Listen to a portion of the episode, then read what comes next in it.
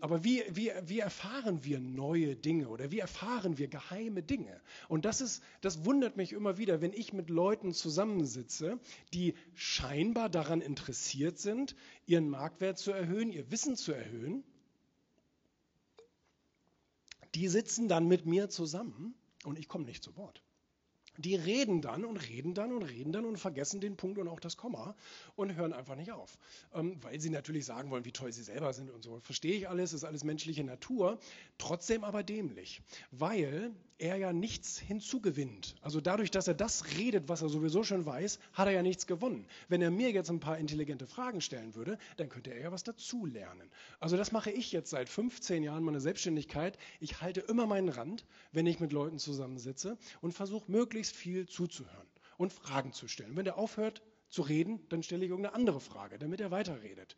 Und ähm, wenn Leute so im Redefluss sind und du so ein bisschen auch vertrauenswürdig rüberkommst und so weiter, dann erzählen die Leute dir Sachen, da wirst du bescheuert. Das erzählen die, das erzählen die ihrer Frau nicht, aber mir.